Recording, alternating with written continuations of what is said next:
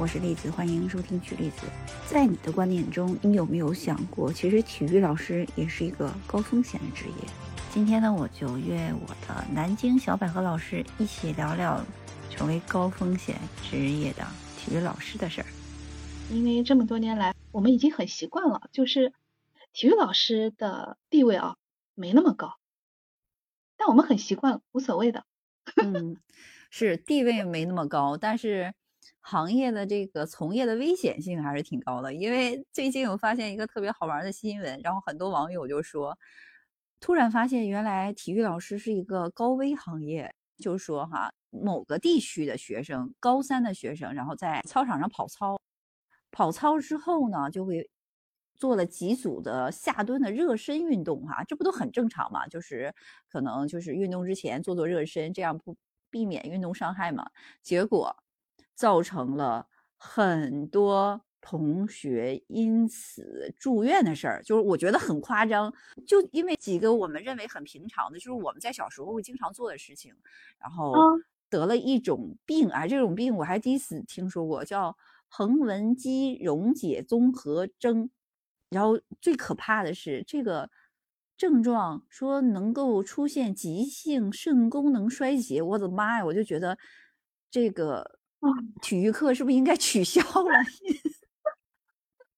我们东北地区哈，在小学、初中的时候，课间操的时候，冬天我们最主要做的就是两节课中间体育项目，就是围着操场跑圈儿，就不停的跑，不停跑，基本上能跑个半个小时左右。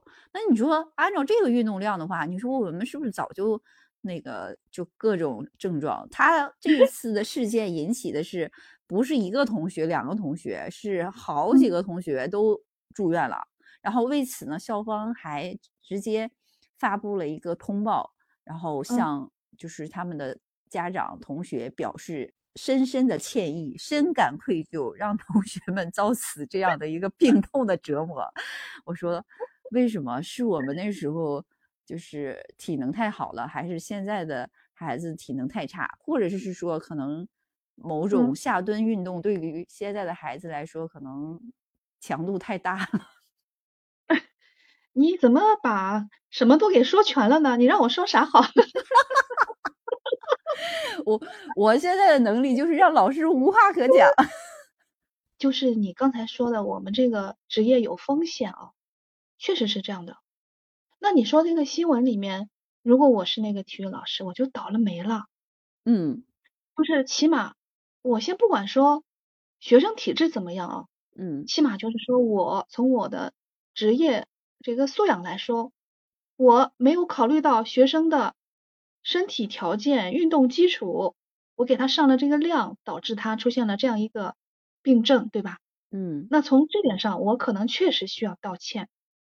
你看我说的实不实在？是，但是我就觉得这个老师做这样的一些。就是体育项目的活动安排，我觉得都属于真的很正常。对于我当时上学的情况来说，就太正常不过了。我我谢谢你理解，我谢谢你理解。就是我为啥我先道歉，我态度好行吧？然后 我要想说的是，那孩子这样一个身体条件交到我的手上，好吧？我首先，如果是我。特别特别负责任，那我要了解他们原来的运动基础是什么样，我才敢下这个量。如果说我为了规避我的风险，那就跑操就跑操吧，简单跑几圈就行了吧，这样绝对不会有任何安全事故，我也保护我自己，我也不要去承担这样的责任。那就大家相安无事，就是不给学生上任何有强度的这样一个运动的刺激。那你说这个现状是不是大家都能接受？嗯，如果就家长跟学生的话，应该会很容易接受，因为这样就是很安全。所以呢，为什么说很多老师就在这条新闻下面就评论说，原来体育老师也是高危的行业。我我今天也才深刻的认识到，确实现实中就会有这样的问题。因为之前啊，他们有做老师，就是跟我说过一个事情哈，小学的老师说，正常我们每周一的时候不都有一个升旗仪式嘛？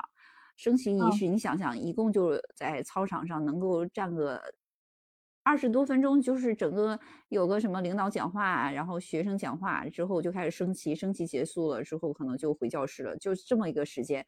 嗯，尤其还是早上，他那个阳光，你说他也不会很充足，也不是大日头晒着你。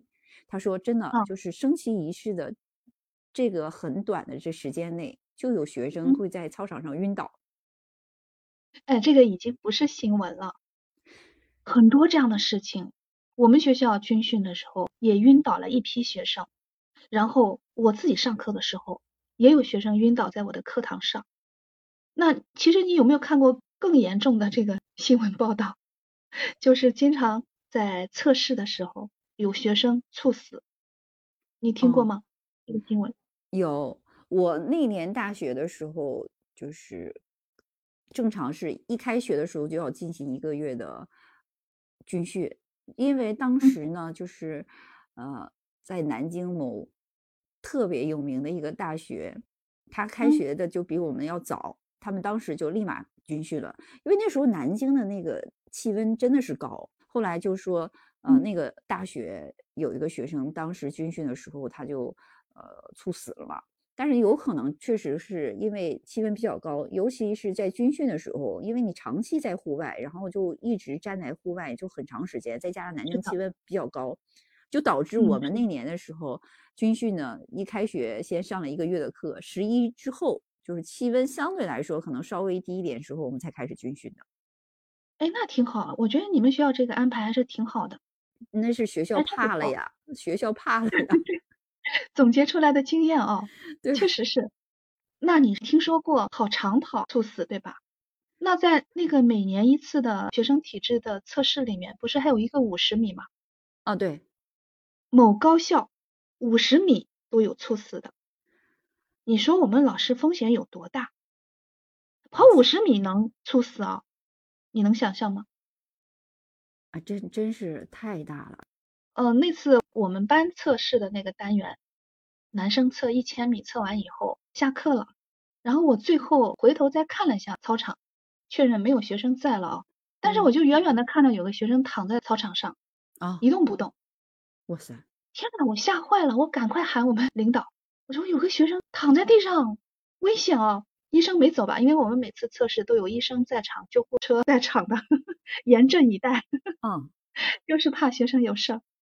然后我们就飞奔过去啊，因为我们所有人都很紧张，领导也很紧张，我们也特别紧张，赶快跑过去，跑到跟前，啊，一个学生确实是躺在地上，然后我们就喊他同学同学，然后他就慢慢的眼睛睁开了，然后转过身来，慢慢坐起来了，哎呦，我们心才放下来。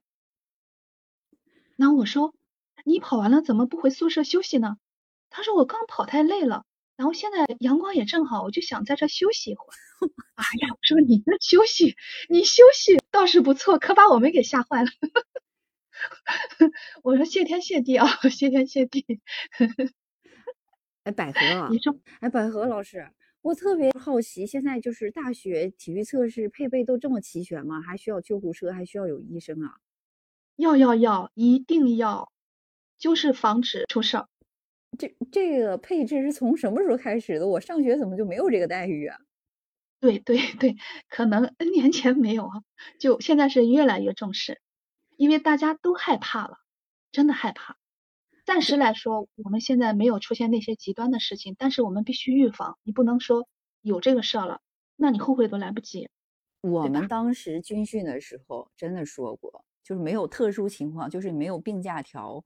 你就不许就是请假，就一直需要站在操场上，就是那个大太阳真的很晒，嗯，但是从来都没想过旁边会有医护人员或救护车，因为我也十分期待，因为毕竟军训还是挺累的，还不要想偷懒，我就一直在说，哎，为什么我就没有晕倒呢？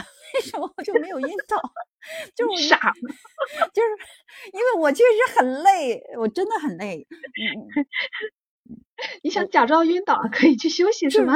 我没说假装晕倒，因为说实话，我们我我这边是大连嘛，大连就是像我们九十月份的时候哈，就是虽然热哈，但是已经秋高气爽了，早晚还是挺凉快的。中午就是热那么一小会儿。但是在南京不一样啊，从早热到晚，它那个秋老虎不要太厉害啊。我就想哈，我我第一感觉就是我那个气温其实热我是能受得了，但是它很热，尤其你一直站在外面，我就想，哎，我是不是能够晕倒？就我我是不是能够挺过去？我就一直在想这个问题，但是我真的挺过来了。嗯，我跟你说吧，现在我们上课绝对不敢强求学生，说你你得一定要坚持哦，啊，你得用你顽强的毅力哦，一定要坚持下来哦。现在我们不能说这样的话，因为他万一就是没挺过去呢，他可能 他的心是想靠毅力挺过去，可是如果他的身体不答应呢，那就说事了呀。哎，那你们每次上课，或者说每一次达标测验，是不是都觉得我应该买一份保险？就是有没有免责保险？呃，学生应该是有意外险的，就是全校同学应该是都买过这个保险的。但是就算有这个保险，我并不希望在我们课堂上有这样的事情发生啊。嗯，我们不愿意见到这样的场面。对。那包括，我们就算不要说有那些极端的例子吧。特别是跑长跑，跑完以后学生跌跌撞撞的、踉踉跄跄的冲过终点，他是坚持下来了，但是他是特别痛苦的坚持下来的。嗯，那过来以后，晕的、吐的、倒在地上的那个场面，要我说起来，我会特别心痛的，就特别惨烈嘛那个 状态。那可能例子你会说，你小的时候体育课不是这样的状态，对不对？所有同学都喜欢在操场跑啊、跳啊、疯玩啊，对吧？嗯，没有人会出现这样一个状况。那现在这个课呢，我们体育老师上的是越来越担心，越来越害怕。嗯，所以我们还是要必须考虑到学生的实际情况。他没有那个基础，我就不敢给他提过高的要求。那所以每个同学上课之前，我都需要了解他今天来上课是怎么样一个状况。你今天有没有不舒服？我都希望他能提前告知我。我就可以给他区别对待，嗯，我不能给所有同学布置同样的任务，那就有可能会不适合他。那你说今天你看的新闻里面可能就这样的情况，那统一的运动量下来，有的人可以承受，有的人他就不能承受，嗯，对吧？所以还是要区别对待，嗯，那我就必须要了解他原本的状况是怎么样的，他的原来的体育的基础是怎么样的。我才敢给他提相应的要求。嗯，在这个评论区留言就说：“现在的孩子的身体就这样毁了吗？就是就是跑个操，然后都能肌溶解啊？你说这样的话，你说老师还怎么去上课？说这样的话，这个责任到底谁来承担？就是人家反思，你说这是老师的责任吗？其实还不算说体育运动哈，就是日常的一个体育锻炼来说，我觉得都不止这个强度。结果。”就发生了这种症状，因为这个症状让他说起来真的让人胆战心惊的，是因为他说可能导致急性的肾功能衰竭。对，你说我们那时候是不是皮糙肉厚，就是没有，就是也不就不会出现这样的问题，还是说有可能有人出现了，我们也不知道。嗯，对，有可能。我们小的时候，大人养我们也比较的 散养啊，比较粗放一些，然后我们也皮实一些，可能。那现在小孩真的不行，他从小没有经受过这样的锤炼，那这点刺激他可能真的是承受不了。嗯，你这还是在运动当中出的事情，那有的小孩过来，比如我上课还在点名呢，我啥也没干，就有同学晕倒了，你说我有多害怕？我天，那说明这个学生真的就是本身就很虚弱。对，后来我一问，我一问什么状况？嗯。他没吃早饭，哦，而且他最近就是在节食，嗯，可不晕倒了，哦，那还有的男生就是一个普通的准备活动，嗯，简单的做一做啊，伸展运动啊，扩胸运动啊，没干嘛呢，那个大汗淋漓啊，脸色就发紫，哇，我也害怕了，我说怎么了？怎么了？嗯，好了，让他回忆回忆，你最近生病了吗？没有。那有什么不对劲的吗？后来我想起来问一句，你最近熬夜的吧？我点点头。哦，这个也是我们多年总结经验啊，嗯就是他生活方式不健康，很多小孩经常就是熬夜的。嗯那所以为什么我的课，或者说我们学校，或者说我们所有的体育课吧，如果开学第一堂课，首先应该是安全教育，嗯要注意运动的安全。我们在安全的基础上，才能来进行一个正常的锻炼。嗯，太吓人了。就上个体育课，就是老是事故频发，就是老师的心脏也承受不起啊，就学校更承受不嗯起。因为这次新闻发生之后，哈，我就看着这个学校的这发的这嗯。个道歉信，学校真的很深刻的反思了一下，说，啊，此嗯。次学校组织的这个跑操训练，由于准备不够充分，工作不嗯。够细致，造成不哦良后果。为此，学 校深感愧疚，深表歉意，并就哦。学生后续学习等问题制定细化方案。所以，这哦个体育课还是因人而异。我觉得学生可以打申请，想上就上，不能上就别上了。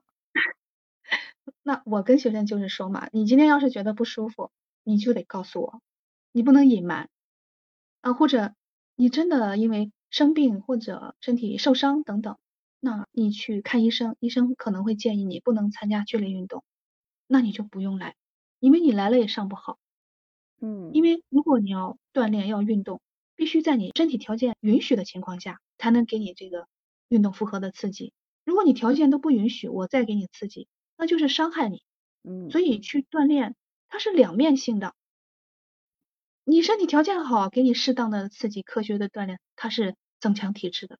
你身体条件不行，我还给你这个刺激，那就是伤害你，这是双刃剑。所以首先要了解自己，然后也要了解那个锻炼的一个科学的规律吧。这两个要结合起来。所以为什么我们会在第一堂课一定一定要强调这个安全？就是我原来就没觉得这是一个问题哈，呃，因为我儿子从小就是他就比较好动哈，就是他男孩儿嘛，也希望他增加就是这些体育运动，比如他从小就开始学嗯什么跆拳道啊，之后呢还学轮滑，之后还学打篮球。我给孩子报这些课之后，我就发现，因为我周围就是学这些课的都是孩子，我就觉得啊，这么多孩子就一直在做这些东西，就不是我们一个人在学。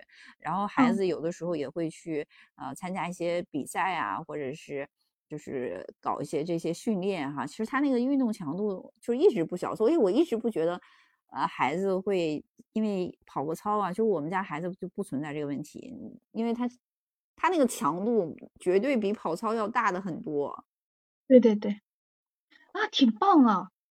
哎，栗子，其实你说的这个问题，你还记得我上一期节目我在谈那个视力问题的时候谈到过，其实现在小孩挺缺户外运动的，嗯对吧？嗯但其实老师不太敢放学生出去运动，因为嗯不安全。对，那其实如果往深了说，这个不安全的问题，首先是家长会担心孩子的安全。如果孩子在学校出了什么伤害事故，他不愿意啊，对不对？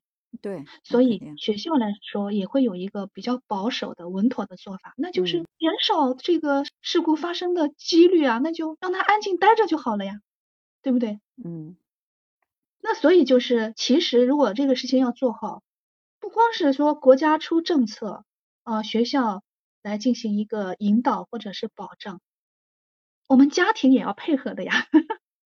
那我觉得你刚才说的啊，你们家就有这个氛围，我觉得特别好，给你点赞，特嗯别好。其实我觉得，如果家庭能把这个事情做好，你延展开去，它就不是问题了。你你看，如果说每家每户我都有锻炼的意识和习惯的话，那我把他交到学校去以后，我还会有那么多担心吗？嗯应该没有那么多担心了。那学校也会放心大胆的给他进行一个正常的运动量强度的这个锻炼，嗯那就反而会再次给他加强。嗯你看是不是？对，嗯学校和我们家长、我们家庭，对吧？嗯一起合力，大家想到一块儿，这个事情才能做好。听了我们这期节目呢，不知道你对体育老师这个职业是不是又有了一个重新的认识？